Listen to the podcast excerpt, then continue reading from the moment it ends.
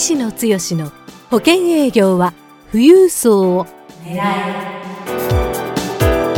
この番組は相続事業承継コンサルティング協会代表理事の石野剛が年々厳しさを増す保険業界で生き残っていくための富裕層営業術について協会員の成功事例を交えながらリスナーからのご質問にお答えする番組です。営業のヒントをぜひつかみ取ってください。こんにちは三木忠です。石野剛です。石野剛の保険業は富裕層を狙い今日は第28回目をお届けします。石野さん今日もよろしくお願いいたします。はいどうぞよろしくお願いいたします。今日はですね、はい、月末ですので、はい、石野さんの、えー、21年間の変遷をですね、はい、お伝えさせていただきたいと思いますが、はい、今日はその第6回目ですけれども、はい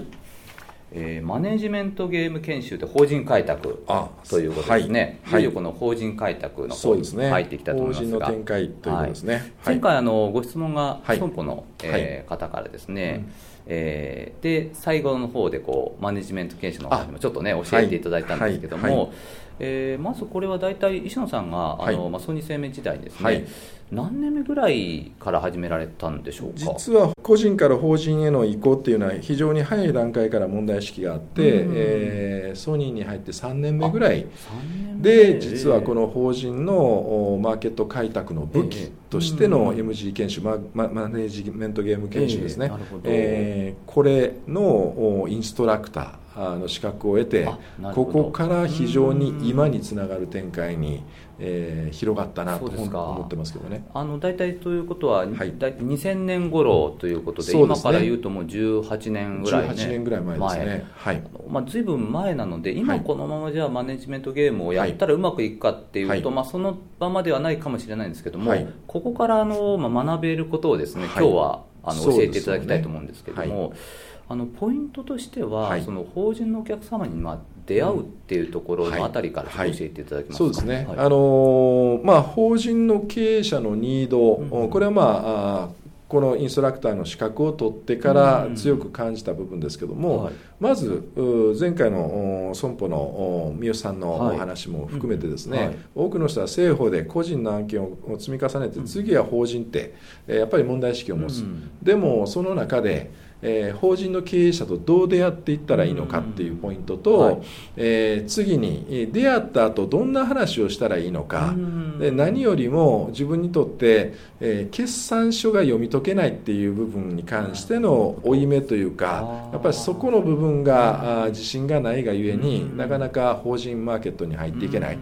ということがあると思うんですけども、はい、このマネジメントゲーム研修 MG 研修っていうのは、えー、経営者も実はあのまあ、営業的に非常にセンスがあって、えー、売上利益を上げてる企業の社長であったとしても、実際自分の会社の決算書の読み取り機がしっかりでききる方ってやっぱり中小企業の方ではやっぱり少ないんですね。でそんな人ほどやっぱり自社の財務内容をどうして良くしていったらいいかっていう問題意識えー、もう顕在化されたニードがある、で儲かってる企業さんほど経営者ほど勉強熱心でやられるので、えー、自分が儲かってるうちに財務の勉強したいなと。でその財務の勉強財務の勉強もしくはマーケティングの勉強経営者の勉強経営って全体的にどう見たらいいか。その勉強をするための武器というかですねマネジメントゲーム研修は全てのものが揃ってるっていう話で、えー、私はこれに、まあ、一縷の期待をかけてというか、まあ、個人しかやってない人っていうのは、えー、法人にどう向かっていっていいかって全くわからないところで、まずは目の前に私はまあソニーグループという中での製法会社だったので、はい、実はこの MG 研修マネジメントゲーム研修っていうのはソニーの森田昭夫さんが、あ社内幹部の育成のためにですね社内研修の一環として、えー、まあ営業もしくは製造もしくは技術のスペシャリストをマネジメントができるゼネラリストに育てる。その前提でですね、えー、もう一日研修を座学でやるんじゃなくてワイワイガヤガヤ楽しんでえー、離乳あの頭あリリズメの形で研修するんじゃなくて行入、えー、行っていくゲームで、えー、体験することで学んでいくっていう、まあ、こういう内容がマネジメントゲーム研修の本質なんですね、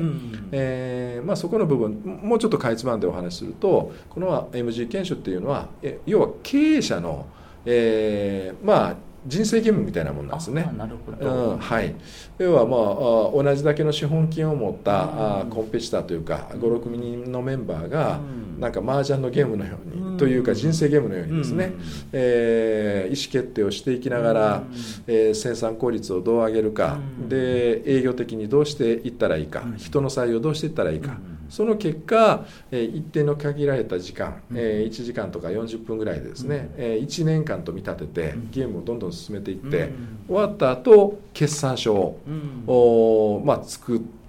自分でやったお金の流れを全部決算書に乗っけていく。で、えー、PL 損益計算書と BS を作ってどういう構図になってるかっていうこと。を、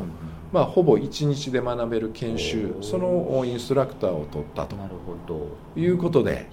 えー、私の中で言ったら、マーケティング上でも、まあまあいけてる経営者。まあその時は若手の経営者というかですね、えー、財務内容を勉強したい。もっともっと会社を儲ける体質にしていきたい、人をどうしたらいいかっていう、そういう問題意識を持った人に向けて、えー、研修やりますよっていうと、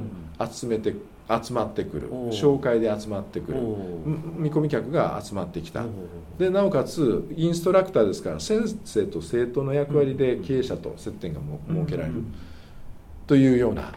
流れを取れたのがすごくよくって、えー、そこから私が得た一番大きなものっていうのは、はい、この決算書ゲームをまさしく市場の流れに沿ったようなゲームをやるんですけどもね、えーこれを1期終えるごとに決算書に落とし込んでいく。その決算書を今のうちのノウハウであるもう図解にして3期の流れをこう PLBS で図で見せることによって簡単に言ったら10分15分で会社の決算の状況を解説して差し上げる。そんなレベルに数年こうこのインストラクターをやることによって私が習得できた。そうすることによって、えー、自分の決算書の読み解きに対するアレルギーが、まあ、もちろんなくなって、で、えー、逆に言ったら経営者の方に財務内容の分析をもう15分で10分15分でどう見たらいいかっていうところをですね、えー、伝えられるような領域のお話ができるところまで行ったっていうのが非常にまあ私としては大きかったし、それが20年今経った、今、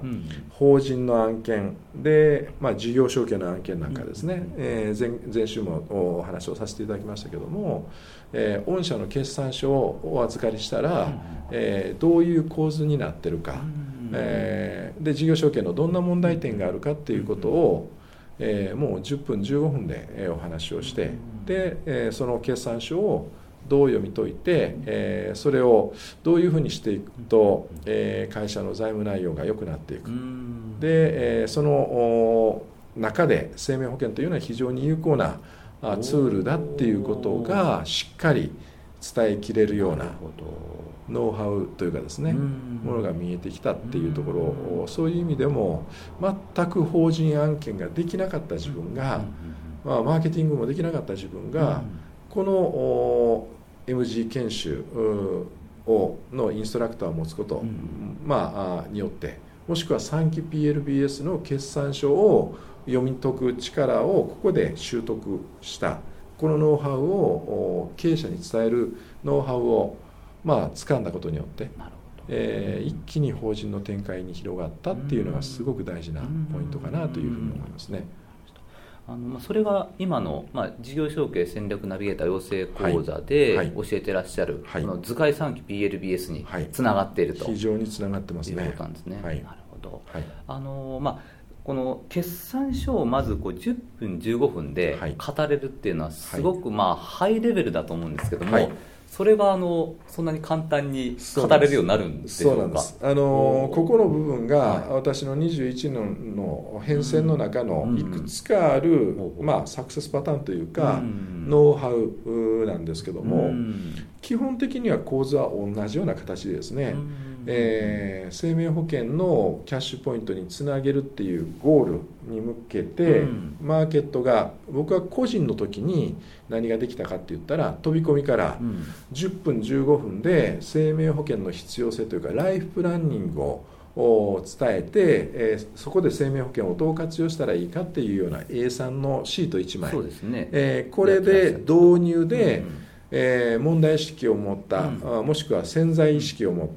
のレベルにいる、まあ、見込み客の人にアプローチトークでこういう話をすれば、うん、えー、かなり身を乗り出してきて、えー、聞いてくれる、うん、そのフレームワークの中で次どうしたらいいのっていう展開になっていった最後の問題解決は生命保険につながるっていう一連のもう流れができた。個人ではそのサクセスパターンができたのと同じように、はい実は法人の案件で、この3期 PLBS っていうのを導入のところでね、えーえー、経営者に向けて、うん、御社の会社の財務内容をこう10分15分で読み解いてご解説させていただきましょうかっていう話をすると、まずほとんどの経営者の方それ何って話になるんですよね。その時にサンプルの3期 PLBS の企業の決算書でこういうふうな決算書って構図になってますよと。でこの企業さんは非常に儲かってられて事業承継に問題があるけどもここを、えー、どういうふうに解決していったらいいかっていうところも実はこの3期 PLBS を見て解説すると分かります。ついてはえー、御社の決算書3期分をご用意いただいたらあ御社分を作らせていただきますよと、えー、個人の方もこの A3 のライフプランシート1枚見せて15分語った後私などうしたらいいの？って言ったら保険証券をお持ちいただいたら分析して差し上げますよっていう。これって実はですねあの非常に皆さんいろんなことを学んでいきながら、あゴールキャッシュポイントに、まあ、達成する、うん、流れを作っていく、うん、えー、部分ってすごいなんか途方もない流れがあるように見えるんですけども、えー、私の経験値としては政府で結果を出している人っていうのは、一つのやっぱり、えー、サクセスパターンが間違いなくあってで最終的な政府例えばのキャッシュポイント自分の強みを持った商品に、えー、の良さをどう伝えるかっていう構図ゴールから逆算しながらあの見込み客が個人のお客さんであればもしくは個人のお客さんでも子どもさんがまだお小さいご家庭であれば、どんなニードがあってどんな必要性があってその問題解決のために生命保険がいかに必要なのか、ここの部分の流れを完全にパターンで作れば、えー、個人の案件もアプローチから3回目ぐらいになると大体もう高回転で個人の案件で保険の成果を出してる人はもう一定の形で結果が出せる。それと同じように3期 PL のこの流れ。えの話の展開ができると決算書が次出てくる、うん、で決算書の読み解きをして3期 PLBS を作って解説をすると次法人の保険の、まあ、設計書というか証券が出てくる。でどういうふうにしていけばあこれがあ会社の財務内容を良くする。もしくは将来的な事業計画に沿った、えー、事業承継の対策として、ここでどういう保険を活用すると、えー、どんな結果があ、まあ、期待できるかっていうことを大体多くの場合は3回4回の話の中で一つの流れを作っていくと実はあのキャッシュポイントにつながるっていう流れが見えてくるんですよと。なるほど。今日は MG 研修の、ご紹介の話から、一気に、まああちょっと話の展開をね、うん、えー、深いところというか私のノウハウのかなりの部分をお伝えしたかも分かりませんけどもここが実はあ大事ですし、うん、で、えー、個人のマーケットで案件をやっていくのと、うん、法人でやっていくのと実はそんなに、えー、このノウハウを掴んでしまえば、あ道のりというか、えー、3回4回の面談まあ、法人の場合は決算という、えー、区切りがありますのでね、その決算までの流れの中でどのタイミングで政府の提案が出てくるかっていうのはありますけども、基本個人の案件も法人の案件もこのサクセスパターンに乗っかっていくと多くの場合かなりこのサクセスパターンで高回転させていくと、まあ、安定的な数字が上がっていくっていうようなね、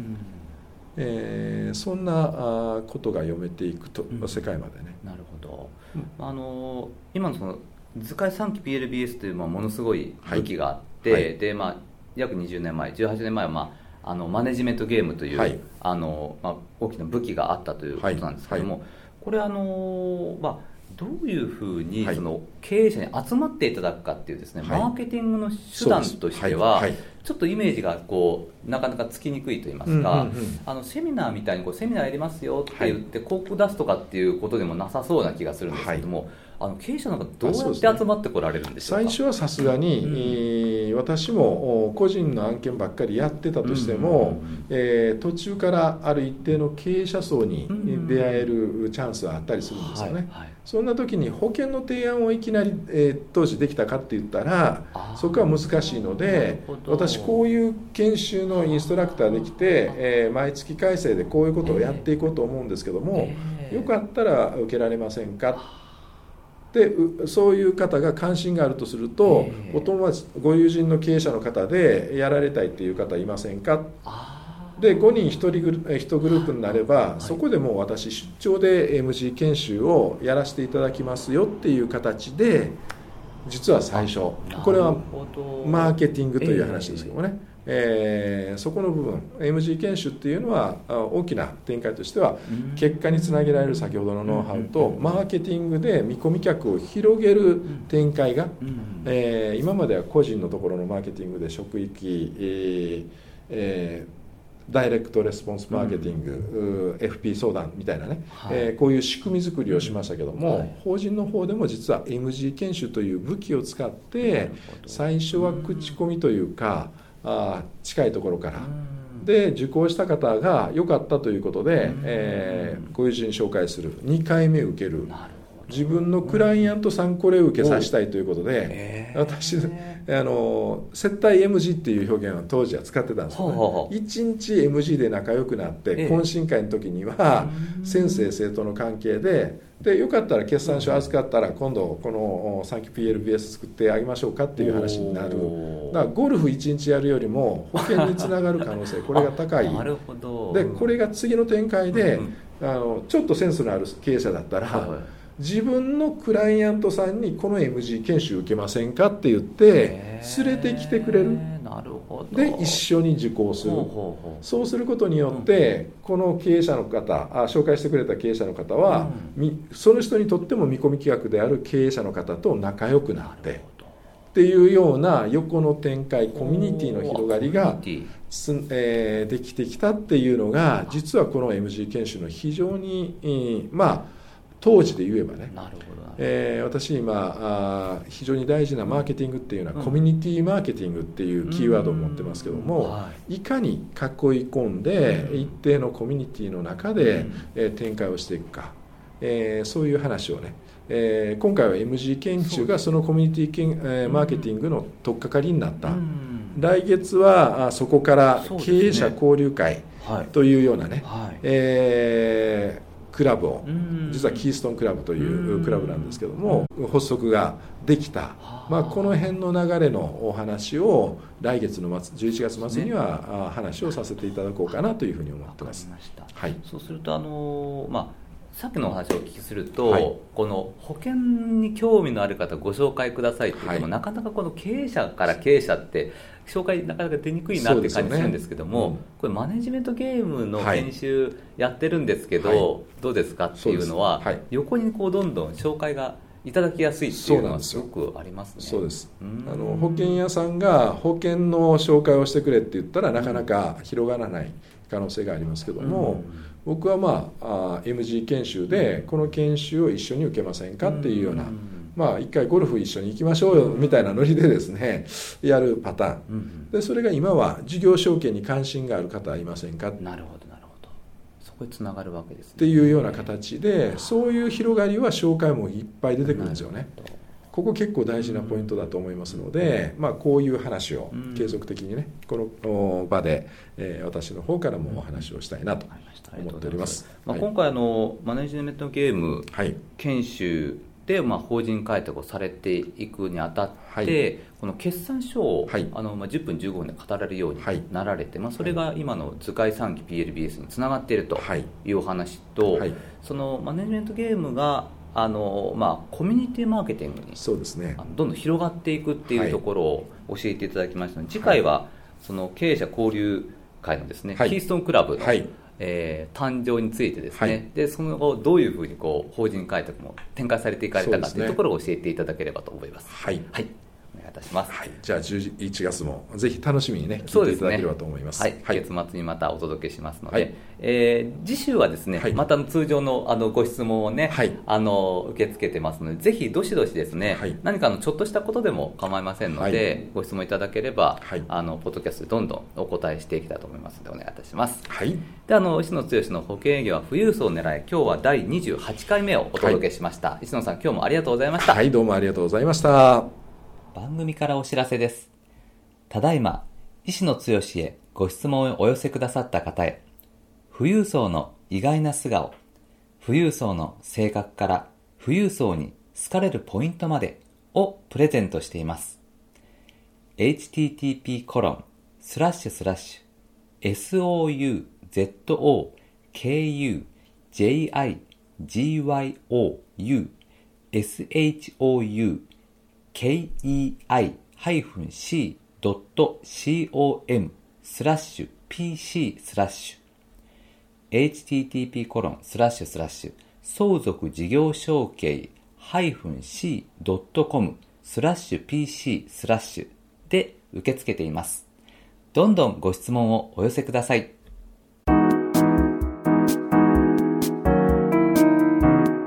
今回の番組はいかがでしたか？番組では医師の強への質問をお待ちしております保険営業は富裕層を狙えで検索していただきこの番組のホームページからご質問をお寄せくださいそれでは次回の番組を楽しみにお待ちください。